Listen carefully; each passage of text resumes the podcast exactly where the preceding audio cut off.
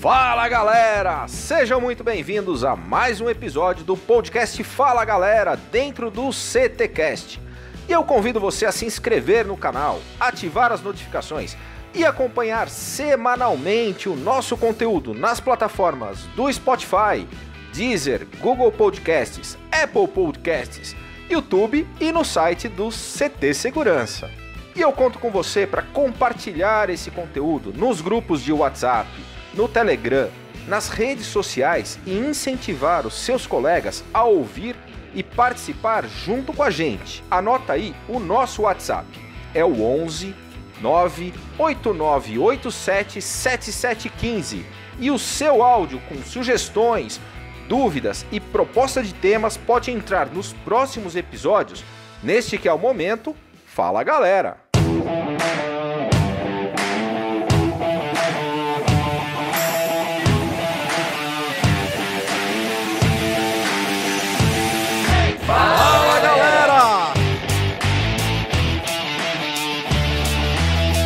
Aqui é o Alexandre Rodrigues do canal Papo Segurança. Olha, falar da Camila é muito fácil, porque é perceptível olhar para ela e saber que ela tem várias qualidades. Está envolvida na tecnologia, sabe o que é marketing, sabe o que é vender o peixe. Estar perto de uma pessoa como ela significa estar diante do futuro. Então, Camila, sucesso, acredito no que você faz e acredito muito mais ainda o que você consegue é, ser relevante para o nosso mercado. Falar da Camila é, é, muito simples. Ela é a pessoa, é a profissional, é a amiga que se tem uma guerra você quer ter ela do seu lado. Parceira, super energia boa, extremamente competente e super beijo.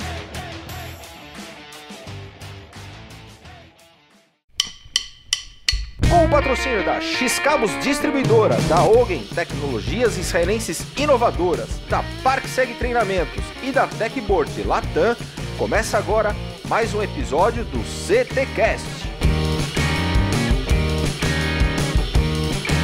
E hoje participam comigo o mestre sem cerimônias, Christian Visval. Fala galera! É o professor Silvano Barbosa e sua assistente, a Eusébia. Fala galera!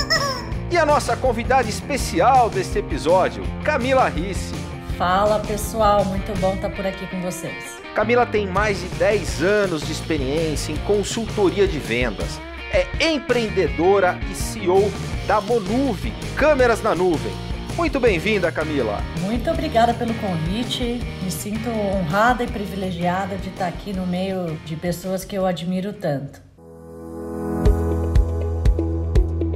E o nosso tema de hoje será gatilhos mentais e a sua aplicação nas vendas. Camila, o que, que são, afinal, os gatilhos mentais e por que, que eles são importantes para as vendas? Kleber, essa é uma pergunta muito boa, porque muita gente começa a falar das coisas sem saber do que está falando. Eu tenho que lembrar as pessoas de uma coisa que parece óbvia, mas que parece que muitas vezes o pessoal esquece, que é vender é lidar com pessoas. Né? Então, eu brinco que eu nunca vi uma mesa digitar uma senha de cartão de crédito, aprovar um boleto. Então, vender envolve entender de pessoas, entender como funciona a mente das pessoas, a nossa e, é claro, da, das outras pessoas, para que a gente possa então ajudá-las a resolver um problema, ajudá-las a conseguir enxergar as coisas pela perspectiva para que ela tome aquela iniciativa de compra, tá? Então, quando a gente fala de gatilho mental, a gente está falando né, de qualquer mente, a gente está falando da mente do cliente. Então, a primeira coisa que a gente tem que lembrar é que a venda ela não acontece no WhatsApp, como o pessoal pensa, não acontece no e-mail. Todos os processos de vendas acontecem no mesmo lugar que é na cabeça, na mente do seu cliente. Então, você tem que ser capaz de trabalhar dentro da mente do seu cliente as percepções, a percepção de como ele enxerga o valor que o seu produto entrega. Isso é super importante para responder o que, que é o tal do gatilho mental. Né? O gatilho mental é um atalho do nosso cérebro que facilita a tomada de decisão usando as emoções. O que, que isso quer dizer? O que, que é um atalho do cérebro? O cérebro é uma coisa muito incrível. A gente toma mais de 75 mil decisões por dia e 95% dessas decisões são inconscientes, ou seja, a gente não fica ponderando se a gente deveria ou não fazer aquilo, porque justamente ele é tão perfeito que ele está buscando o tempo inteiro formas de economizar energia. Senão a gente ficaria absolutamente esgotado, né? Exatamente. O gatilho mental, então, é um, esse atalho, é algo que ajuda o seu cérebro a economizar energia. E o seu cérebro adora isso. Então, quando a gente usa um gatilho mental, ele vai consumir aquele gatilho com gosto, porque vai fazer com que você tome aquela decisão de forma muito mais intuitiva, como eu disse aqui, usando as emoções. O que isso quer dizer? Sem você precisar ficar ponderando muito as suas decisões. E é claro que existe um trabalho aí de planejamento comercial importante, né? De você entender o produto, as variáveis, os atributos, os benefícios. Mas a verdade é que se você não aprende a trabalhar a mente do cliente, na mente do cliente essas informações, elas são inúteis. Você pode colocar numa planilha você tem um concorrente, você coloca lá 50 coisas porque você é muito melhor que o teu concorrente e ainda assim o cara não compra o teu produto. Por quê? Porque você não teve uma conexão emocional, a pessoa não usou a emoção para tomar aquela decisão. E 95% das decisões que a gente toma são inconscientes, ou seja, usam as emoções. Então, o gatilho mental vai te ajudar justamente nisso. Vai te ajudar a fazer com que o seu cliente ative aquela zona do cérebro que faz com que ele tome uma decisão de forma mais intuitiva, sem a necessidade de ficar ponderando. Então, vai ajudar ao seu cliente dizer o sim, tomar uma ação de compra é, de forma mais rápida do que se você não usasse o gatilho mental. É bem poderoso para vendas, então, o gatilho mental, como eu acho que já deu para ver, né? Camila, deixa eu fazer uma ponderação aqui. Por que, é fácil para um personal, por exemplo, influenciar uma pessoa a ela tomar conta do próprio corpo, fazer exercício? Porque ele faz isso, tá, faz parte da, da, da, da rotina dele, do dia a dia dele, ele não precisa ser convencido disso, né? Quando a gente fala a respeito desse aprendizado, começa a aprender uma, uma nova atitude, uma nova função, uma nova tarefa, uma forma de executar qualquer coisa. Por exemplo, eu não sei que eu preciso aprender tal coisa, eu sou um incompetente inconsciente, porque nem entrou no meu campo mental que eu preciso aprender aquilo. Quando eu percebo que eu preciso aprender e eu começo a estudar aquilo, começo a exercitar, eu percebo que eu sou um incompetente consciente. Né? Eu já sei que eu sou incompetente com relação àquilo que estou aprendendo. Quando eu começo a fazer aquilo e aquilo começa a entrar dentro do meu campo de conhecimento, eu sou um competente é, consciente. Ou seja, eu já aprendi a fazer aquilo, mas ainda está muito na mecânica, eu ainda tenho que me lembrar de como fazer aquilo. Quando aquilo começa a entrar na minha repetição automática, eu passo a ser um competente inconsciente eu consigo fazer aquilo com qualidade, executar minha tarefa bem executada, sem ter a necessidade daquele mecânico de ficar me lembrando das coisas. Aprender a dirigir, né? Exatamente, Cristian, exatamente. Quando eu aprendo a dirigir, né, eu, me torno um competente inconsciente. Então, essa é uma mecânica aplicada ao eu, mas o que ela vai trazer para a gente aqui é, é a mesma coisa ligada ao próximo. Quais são os gatilhos que todo mundo tem, que uma vez acionados, encurtam o processo. Então, quando a gente vai falar de vendas, falar a uma terceira pessoa, eu não preciso falar assim, tudo tanto no detalhe. Se eu ativar os gatilhos corretos, é como se eu realmente já estivesse atingindo esse competente inconsciente da pessoa. Perfeito, Silvano. Parabéns, que aula legal já que você deu. Como que a gente usa esses gatilhos mentais na prática de vendas? A proposta que eu tenho aqui é de trazer hoje três gatilhos mentais para vocês, porque eu acho que o objetivo aqui do nosso super podcast não é formar nenhum PhD de gatilho mental, né? é o pessoal de fato usar na prática. Então, mais importante do que ter uma cacetada de gatilhos mentais que vai ser tanta coisa que ninguém vai usar, eu vou trazer três que eu garanto que pelo menos um quem assistir esse episódio já no mesmo dia, não é nem no dia seguinte, já vai conseguir aplicar e nunca mais vai fazer uma comunicação, seja verbal, seja por e-mail, seja no WhatsApp, da mesma forma. Os três gatilhos que eu, que eu vou trazer para vocês, vou começar com o meu predileto. É o gatilho mental que o pessoal usa muito na tal da Black Friday. Lá nos Estados Unidos o pessoal faz fila e se acotovela para aproveitar aquele único dia do ano, aquela única sexta-feira do ano em que as condições são imperdíveis. É, por que, que o varejo faz isso? Por que, que o varejo não faz essa condição o ano inteiro? Por que, que coloca tudo num dia só? Será que não venderia muito mais se ficasse aberto o tempo inteiro? Seria muito mais conveniente para as pessoas, com certeza, não precisar ficar enfrentando aquelas filas gigantescas. Então, por que será que eles fazem isso? Vocês acham que o varejo vende mais graças à existência da Black Friday? Ou se ele, se fosse todos os dias, é, venderia muito mais, ao invés de concentrar tudo num dia só? Vocês têm alguma opinião sobre isso? Bom, eu tenho algumas, na real, aí baseado até no Black Friday americano, que é você tem um dia que você tem uma isenção de imposto, né? Então aí realmente faz muito sentido você ter um desconto para esse dia e as pessoas correm para comprar produtos com descontos em um único dia. Essas filas fazem o, movimento de se eu não comprar hoje, eu perdi a chance. Exatamente. E você usou uma palavra, Christian, incrível.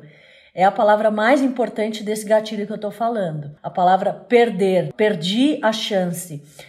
Entendendo a mente humana, a gente entende que o medo da perda é muito mais forte do que o desejo de ganhar.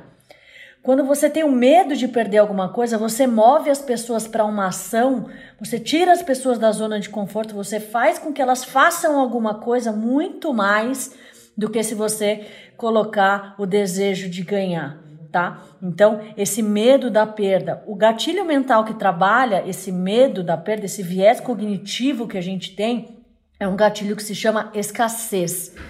Então, esse gatilho de escassez, a gente vai trabalhar justamente essa coisa da natureza humana, do medo de perder. E sempre que eu falo de escassez, sempre tem alguém que fala assim: não, mas isso aí é pra gente mente fraca. Eu sou imune a esse tipo de coisa. Mas que a verdade é que, amigo, você tá ouvindo a gente aqui esse papo hoje. Você é humano. Gatilhos mentais existem na sua mente também. Entre eles, o gatilho da escassez. Então, mas isso é, isso é muito legal no Black Friday americano, que realmente. É, mas você quer ver como que a gente pode usar nos nossos negócios, não só na Black Friday aqui? Tem vários tipos de escassez que você pode aplicar. Escassez de quantidade, por exemplo. Então, você pode colocar condições especiais, por exemplo, apenas para os 10 primeiros. Quem for os 10 primeiros ter uma condição especial. Opa, vou correr para ser os 10 primeiros, não vou deixar porque não quero ser o último. Ou o contrário. Restam apenas cinco vagas. Estou fazendo um curso, estou promovendo um evento, estou vendendo um produto, uma condição especial, um pacote promocional. Então você deixar claro que tem vagas limitadas e que restam apenas cinco vagas. O pessoal que vende produto, o pessoal que vende equipamento, enquanto durarem os estoques né? Pessoal que trabalha com evento, quem nunca viu as, os lotes de ingressos, mudança de lote, então tudo isso ativa o viés cognitivo da escassez, o nosso medo de perder aquela oportunidade e faz com que a gente tome uma ação que a gente talvez não tomaria sem essa informação. Quer ver outra coisa legal da escassez? Fazer as pessoas se sentirem importantes, cara. Olha como isso é incrível para vendas. Você pode ter escassez não só de quantidade, você pode ter escassez de informação. Transmite para o teu cliente que só os clientes premium têm acesso a essa informação. Olha, isso aqui eu estou falando para poucas pessoas. Você cria comunidades fechadas, exclusivas.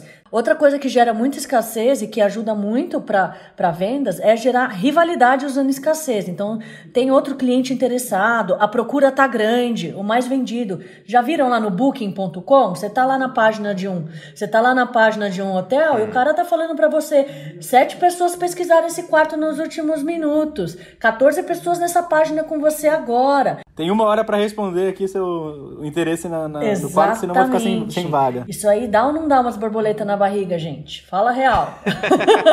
dá.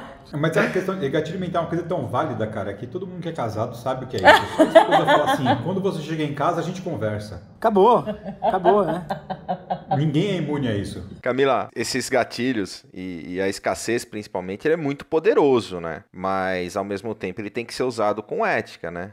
Pode mentir? Boa pergunta, cara. Eu vou te dizer que tem guru por aí que fala para você que, que se lasca que, que vale tudo. Eu vou dizer que eu tenho, tenho alguns valores que não me permitem, não. Então. Acaba a empresa perdendo a credibilidade, né? Exato. Se você faz escassez e mente, você vai fazer escassez uma vez só. Você vai perder a sua credibilidade. Agora, ao menos que você esteja no mercado para lançar um produto e mudar para o Japão, lançar um serviço e, e, morrer no dia seguinte, eu não recomendo que você faça isso. Eu recomendo realmente que você é, cuide da, da, da, sua marca, cuide da, da sua marca pessoal, da marca do seu negócio, que você não faça falsa escassez que você usa a estratégia de escassez real. Então, na Monuve, a gente faz muitos lançamentos, muitas campanhas que a gente de fato é, faz conta, chega numa condição super especial, mas que a gente faz lotes limitados daquele pacote e é limitado mesmo. Não é 50, não é 51, não é 52 e não tem jeitinho, não. E, inclusive, você fazer escassez real vai te potencializar sua próxima campanha de escassez, porque quem, quem achou que era, que era papo furado e que ia conseguir dar jeitinho e não conseguir, na próxima vai levar muito mais a sério. Muito legal isso. Então, porque tem, tem um outro lado dessa história, né, Camila? Porque o que acontece? Quando o cara pega, por exemplo, eu vejo isso muito em alguns cursos né, é, no mundo virtual. Ah, eu vou colocar que são só para os 10 primeiros, porque ninguém vai saber quem são os 10 primeiros. Ninguém está controlando quantos entraram de fato. Só que isso é complicado, porque você acaba até vencendo o teu próprio vendedor. O teu vendedor ele perde o crédito. Essa prática realmente é, é, ela é muito complicada de você não fazer ela corretamente. Exato. Enfim, o importante é, é a gente entregar aquilo que de fato a gente promete, né, Camila? Senão você está de fato fadado ao fracasso, não tem jeito. Tem um amigo meu que fala o seguinte: ah, o cliente é Deus. Eu já falo que não. O cliente não é Deus porque Deus sabe perdoar. Adorei. O conteúdo do nosso podcast é 100% gratuito. E para continuarmos essa missão, contamos com pessoas como você. Te convido a conhecer o CT Segurança e fazer parte desse time. Acesse ctsegurança.com.br e por menos de um real por dia tem acesso a conteúdos exclusivos, treinamentos, descontos no clube de benefícios e acesso ao primeiro coworking dedicado ao mundo da segurança.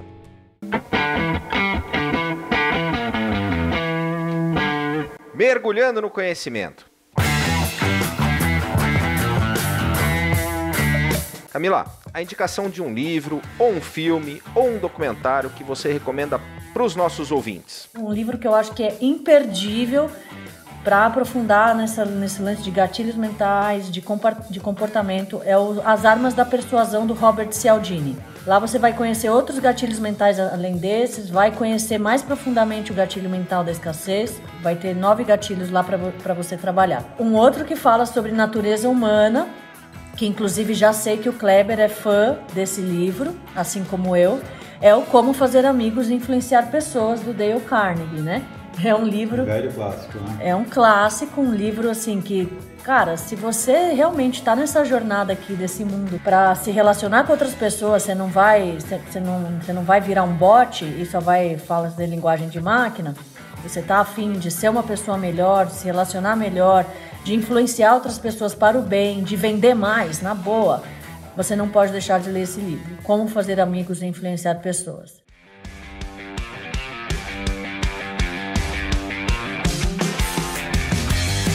Vamos para o segundo gatilho então.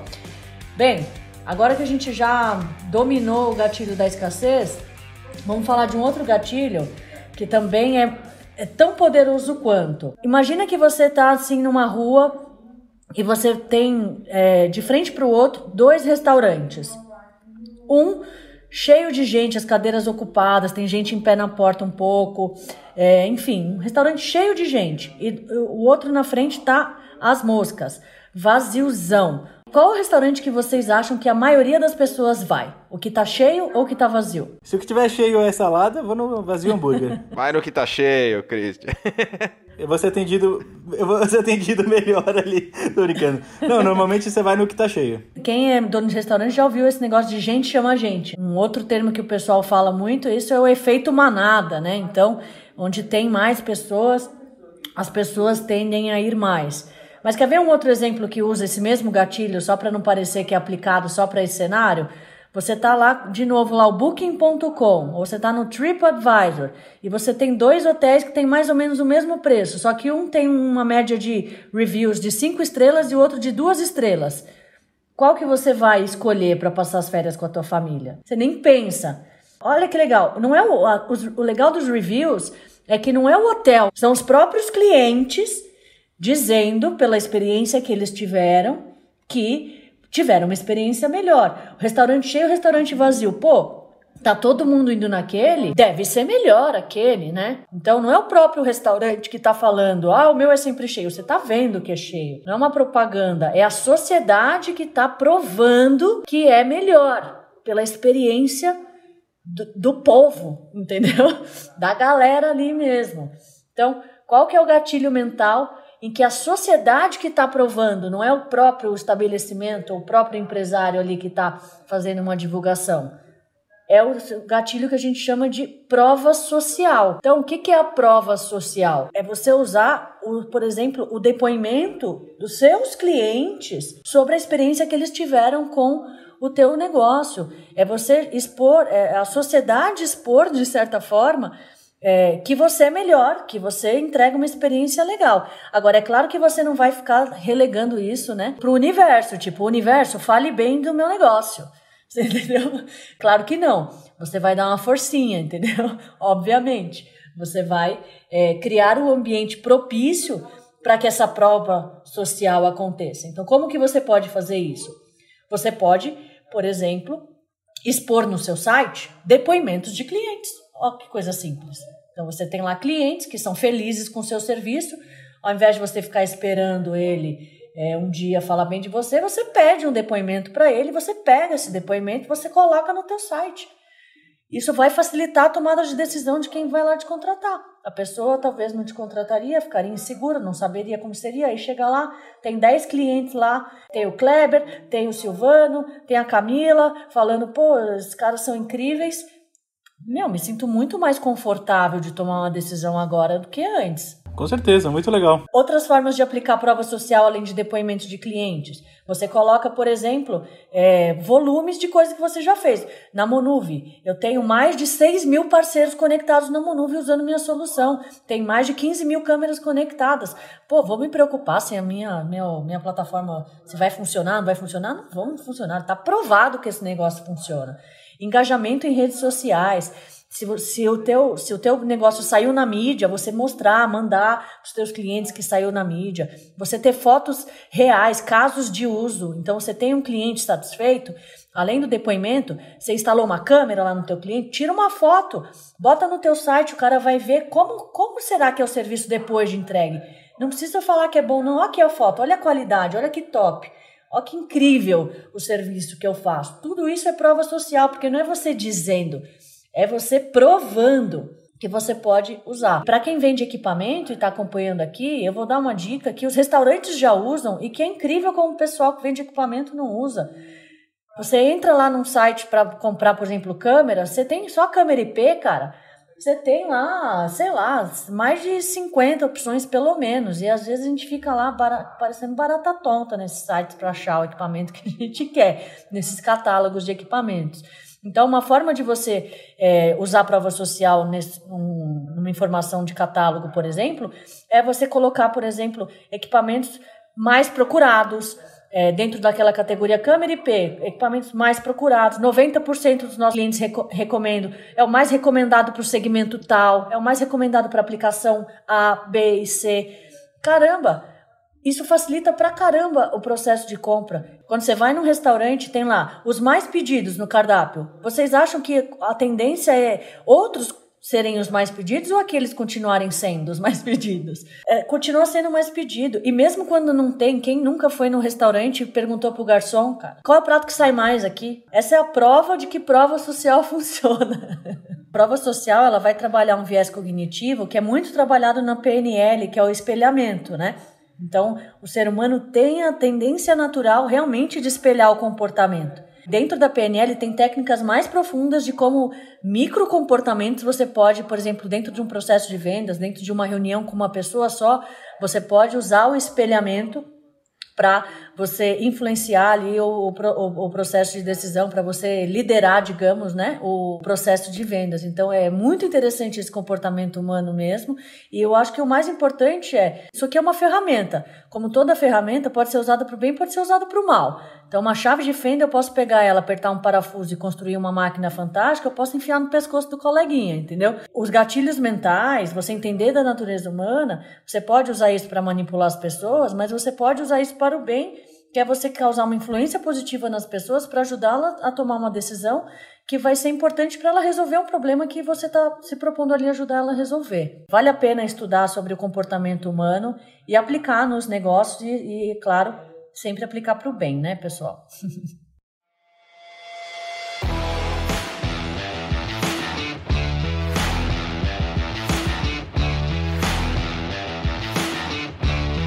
Momento Passo do Gigante. Camila, é aquele ponto de inflexão, aquele momento da sua vida pessoal ou empresarial que você teve que enfrentar os seus medos e dar o passo do gigante. Passo do gigante da Camila. Com certeza foi um passo gigante sair do mundo corporativo para empreender, mas eu estaria não estaria sendo honesta com vocês se eu não trouxesse que realmente o passo mais gigante que eu tive que dar na minha vida foi no âmbito mais pessoal. Eu sempre fui atleta, sempre pratiquei esportes, joguei, joguei tênis e, e joguei vôlei. E jogando vôlei eu sofri uma lesão no meu joelho, que eu tive que passar por uma cirurgia, que era uma cirurgia muito simples, na verdade. Durante a recuperação já estava muito bem na fisioterapia, fazendo a recuperação. Eu estava um dia fazendo um exercício lá de leg press, né, aquele que você faz força para empurrar. E de repente uma bolha eh, saiu do meu joelho, os meus pontos estouraram, explodiu pus para todo lado e eu fui correndo para o hospital. Descobri que eu estava com uma infecção. E eu fiz uma outra cirurgia de limpeza e depois fiquei de repouso oito semanas, mas ainda assim a infecção não não não foi limpa, né? Não foi curada totalmente. Então eu estava na praia descansando quando novamente meu joelho abriu um buraco, dava para ver minha articulação todinha do lado de dentro. Meu médico fora do país e eu falando com ele no telefone e arrumando qualquer cirurgião para me limpar, porque ele falou: você não entende, você não está entendendo que você está com risco de vida. Infecção é coisa séria. Você pode perder o seu joelho inteiro, ter que colocar prótese, tirar, perder o osso do seu joelho, ou você pode perder a sua vida.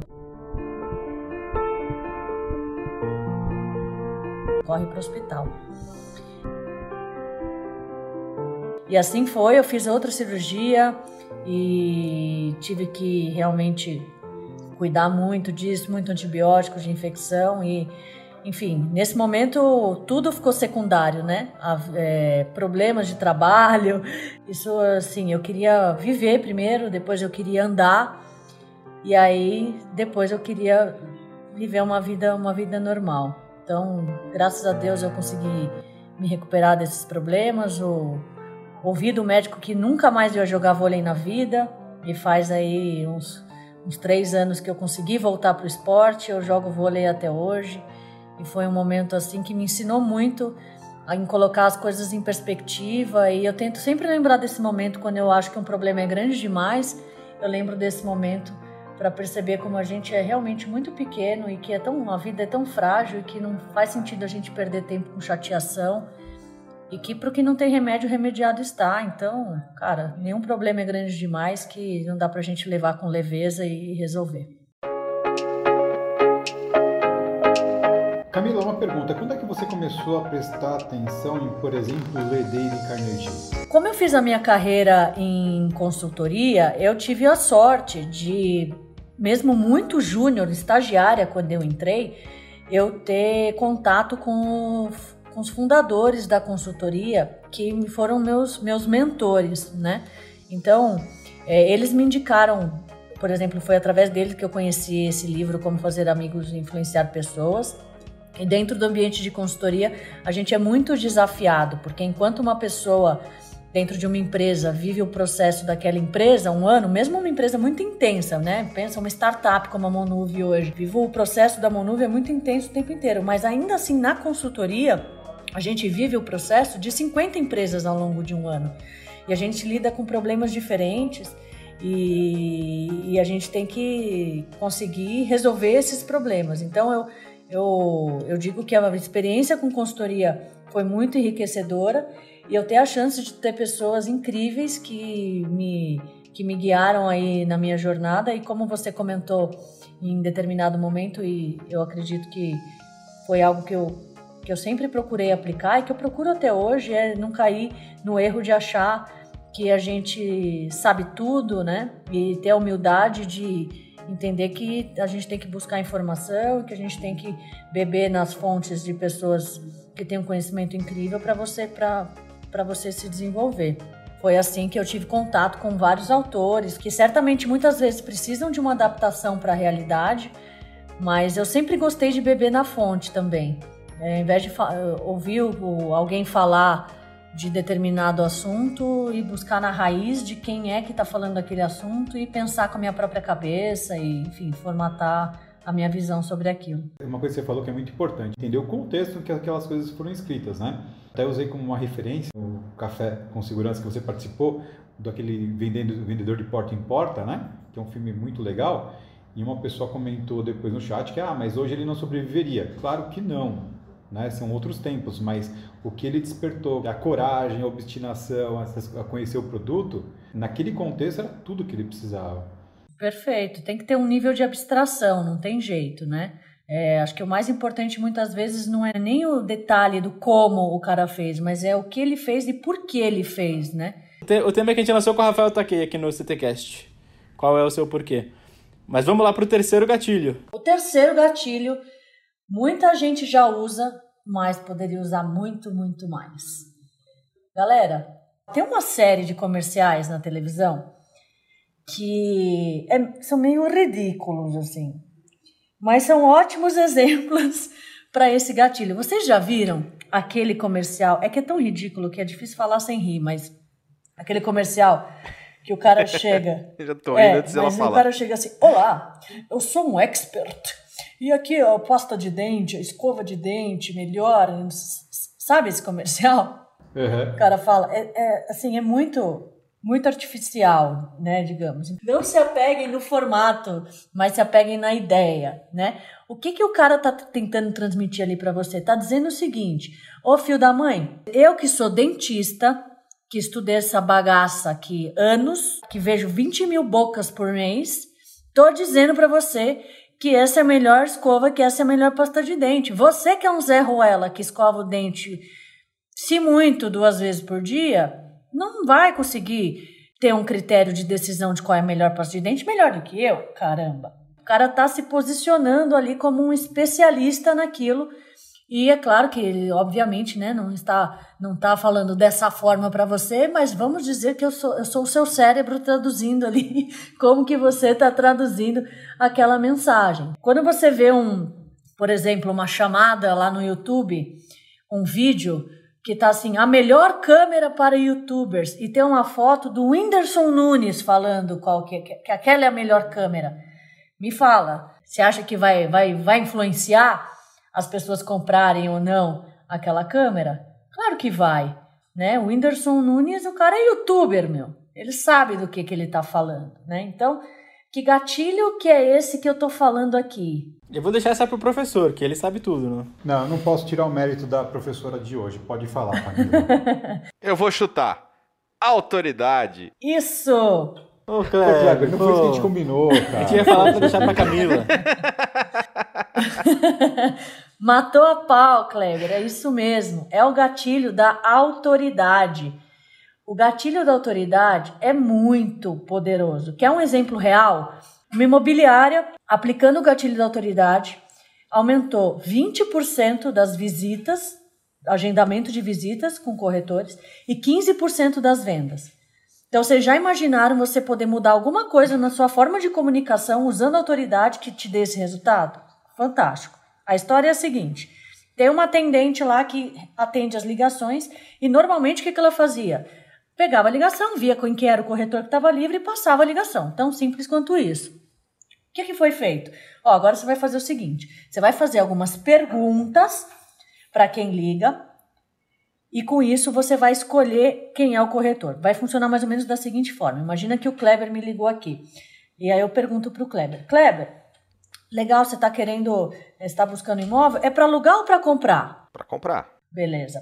Você tem já alguma verba, algum, algum, algum orçamento que você gostaria de ficar em torno disso? Em torno de 800 mil. Show de bola. Você tem preferência por casa ou por apartamento? Prefiro casa. Casa, legal.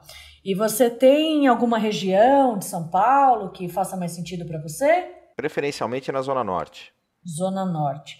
Show de bola, Kleber. Então, me dá só uns minutinhos que eu vou ver o seguinte. Eu vou ver se o Christian está disponível aqui para falar com você, porque o Christian ele é especialista no mercado residencial da Zona Norte, nessa faixa aí de 800 a 1 milhão. Então, eu vou procurar para ver se ele pode falar com você agora, porque se o, se o Christian não te, não te ajudar a encontrar o que você precisa, Kleber, ninguém mais vai conseguir. Só um minutinho que eu já vou ver. Você já viu que rolou uma escassez ali também junto, né? Vou ver se o Christian pode te atender. Não é que está totalmente disponível o tempo inteiro.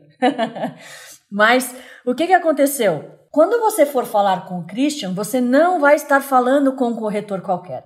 Você vai estar falando com alguém que tem autoridade. É alguém que é especialista na Zona Norte. É alguém que é especialista no, no, no ticket que você está buscando. Que é especialista no, no perfil do, daquilo que você está buscando. Eu já plantei na sua cabeça de que o que o Christian disser, você tem uma tendência natural a respeitar, porque o ser humano, e principalmente o brasileiro, tem uma tendência de respeitar a autoridade muito forte. Existe uma pesquisa que mostra aí o, o, o, respeito à hierarquia, à autoridade no mundo. E o Brasil é um dos países que mais respeita a autoridade. Então, se você vende aqui no Brasil, tá aí um gatilho muito bom. Agora a dúvida na imobiliária, isso era real ou vo... caía no rodízio dos ah, corretores? Eu vou deixar pro seu, pro seu imaginário. aí vem aquela, toda aquela questão da ética que a gente tinha comentado lá no nosso começo do podcast, né? Agora, como que você pode aplicar autoridade na prática? Então, a primeira coisa é você se posicionar como especialista. É claro, e ser, estudar para isso. Mas o que eu quero dizer? Cara, mercado de segurança eletrônica. Eu sou especialista em segurança eletrônica. É a mesma coisa que você falar, eu sou especialista em respostas, entendeu? é assim, é muito abrangente. Então, pega, um, pega o que você faz, entende qual é o nicho realmente que você, que você trabalha. Então, eu sou especialista nesse segmento, nesse tipo de problema, nesse tipo de qualquer coisa, mas se posiciona como especialista e bate nisso o tempo inteiro. Bate lá no seu LinkedIn, que eu falo bastante sobre isso Bate nisso no site do teu negócio, coloca na sua assinatura de e-mail, seja consistente nessa tecla de se posicionar como especialista naquilo. Coisas que geram sentimento de autoridade. Exibir registro de classe, CREA, né? É, CREF. Então, se você é engenheiro, coloca no seu nome, Eng, né? Antes. É, isso tudo aumenta aquele sentimento de autoridade. Exibir certificados de curso, especialização. Então, você, no seu site você tem lá quem são os sócios, né? Você entra no site, entra, entra no site, por exemplo, de grandes empresas de investimento. Tem lá sobre o time, quem é a equipe. Aí você entra lá, meu, você fala, você fala, puta, esse cara é incrível, olha como é ferrado esse cara. O cara nunca nem falou com você, você nunca assistiu nada dele, mas ele foi lá e colocou uma foto bonita e colocou que ele fez MBA não sei aonde, que ele tem tal especialização. Você pode causar a mesma impressão no teu cliente. Você mostra, pô, você é incrível mesmo. Bota lá o, o curso de especialização que você tem. Não tem o curso? Quanto tempo você trabalha nesse mercado? Quantos clientes você já atendeu? Tudo isso te ajuda a gerar sentimentos de autoridade. É, logos de empresas parceiras. Então, pô, ou, ou, logos de clientes relevantes. Então, cara, eu atendo a pernambucanas. Eu atendo, eu sou parceiro da AWS, sou parceiro da Monuve, meu. Bota o logo da Monuve lá no teu site, beleza? Então, você gera sentimento de autoridade. Depoimentos, a gente falou da prova social é, de depoimento de cliente, depoimento de influenciador, de formador de opinião. Isso tudo é muito relevante. Quem não quer ter o depoimento do Christian Visval lá no site, falando que a tua solução é legal, do Silvano, do Kleber, pô, vocês querem, com certeza. Então, se relacione com os formadores de opinião, com influenciadores do seu segmento e busque conteúdo, busque depoimento deles. Não estou dizendo que você precisa pagar uma nota aí pro, pro Whindersson Nunes, né? Para Ivete Sangalo aparecer no teu comercial. Existem, claro, esses influenciadores gigantes, mas você pode ter diretores de empresas que, é, que inclusive podem ser os seus clientes, que ele vai ter papel duplo, vai ser um depoimento de cliente ao mesmo tempo que ele vai ser um depoimento de um, de um influenciador, de um formador de opinião. No nosso mercado, a gente tem várias pessoas que fazem um trabalho fantástico, né? Então, tem o pessoal do CT, tem pessoas incríveis que você pode se aproximar e buscar aí é, reforçar o teu posicionamento no mercado. E por fim, a dica que foi o case da imobiliária, que é você organizar a sua equipe, organizar o seu time por segmento ou por especialidade. Então, certamente vai ser muito mais interessante para o teu cliente, que é, por exemplo, de uma escola, ser atendido por alguém que tem bagagem, que tem experiência em atender outros clientes escola.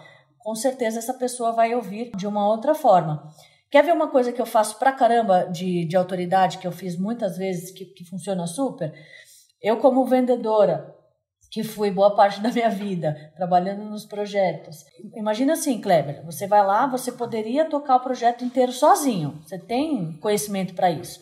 Mas o que, que você faz? Você fala o seguinte pro cara, ó, eu vou trazer o meu diretor aqui para fazer essa reunião com você. Nessa hora, como que a cabeça do cara pensa? Nossa, eu sou importante, esse cara, esse diretor, ele manda, ele entende. Posso usar autoridade de outra pessoa na minha empresa, mesmo que, por exemplo, eu não tenha acesso ao diretor, eu não tenho acesso ao dono, eu posso trazer aquela pessoa que é especialista naquele produto.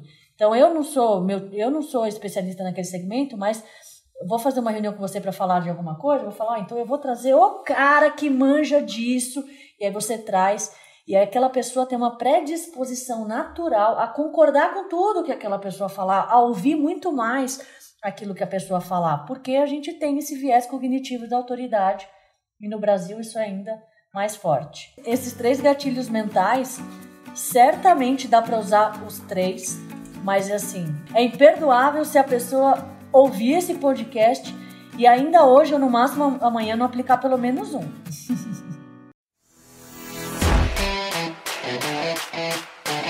mergulhando de cabeça.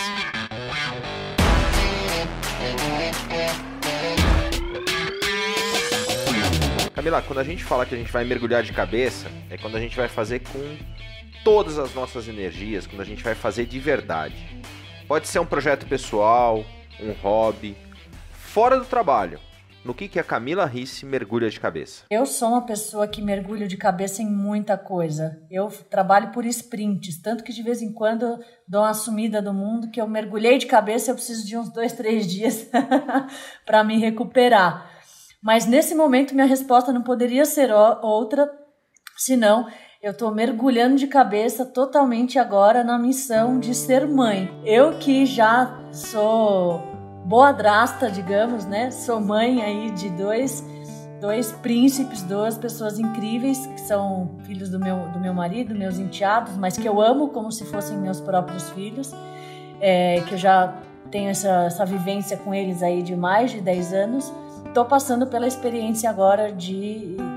Estou grávida, então estou passando pela experiência aí de, de, ter, de ter um filho e e está sendo um, uma coisa assim incrível e nesse momento tur turbulento, digamos, né, no mínimo que, que a gente está vivendo agora, com certeza está sendo uma experiência incrível mergulhar de cabeça nisso e eu tô tocando tudo ao mesmo tempo, mas não deixando de aproveitar esse momento, que é uma coisa única, uma coisa incrível que eu, eu nem imaginava que já tão, tão, tão antes do nascimento fosse transformar minha vida tanto. E esse mergulho está sendo assustador, incrível, assim, é um mix de sentimentos que é difícil até de descrever, mas que eu tenho certeza que, que, que, vai, me, que vai me transformar e e que eu já não sou mais a mesma e que não vou ser mais a mesma depois disso e que eu vou mudar mais muito, com certeza. Cara, isso é mágico, não é? É transformador assim ao extremo. É, é muito top, Camila. Com certeza está sendo uma experiência incrível, mesmo para mim que já vi, já assim, tive o privilégio de, de viver a experiência assim de, de, de ser mãe, de ter de ter a família por perto. Eu valorizo isso pra caramba mas o período da gestação, toda essa. Cara, é uma coisa assim que supera aquilo que dá pra gente explicar. Uma coisa física, emocional, espiritual, tudo assim. tá sendo incrível. Quem quiser entrar em contato com você, faz como? Entrar no site da Monuve, monuve.com.br, V mudo no final. Lá tem um chat que você consegue mandar uma mensagem, cai para o time da Monuve, cai para mim também. Sim, eu acompanho todas as mensagens lá, fica às vezes acumulado, mas eu ainda acompanho as mensagens que o pessoal manda. E como não poderia deixar de ser, o convite para você é, se conectar comigo lá no LinkedIn, que é uma rede social que eu gosto bastante, que a gente explora muito. Então, Camila Risse, Risse com dois S's, Camila sem frescura. Então, acha lá, sem dois L's, sem nada. Acha meu perfil lá no LinkedIn, que vai ser um enorme prazer conectar com você, trocar um pouco mais de experiências, explicar melhor como é que funciona aí o lance da Monuve, entender como é que você trabalha, enfim. Eu adoro aprender com, com os colegas e, e, e compartilhar conhecimento. E a Camila tem feito com o CT Segurança algumas participações especiais. Esteve no Café com Segurança, workshop sobre o LinkedIn. Muito legal. Você que não acompanhou, tá lá no canal do YouTube do CT Segurança. Muito bom estar com vocês. Nos vemos no próximo episódio do Fala, Fala galera. galera.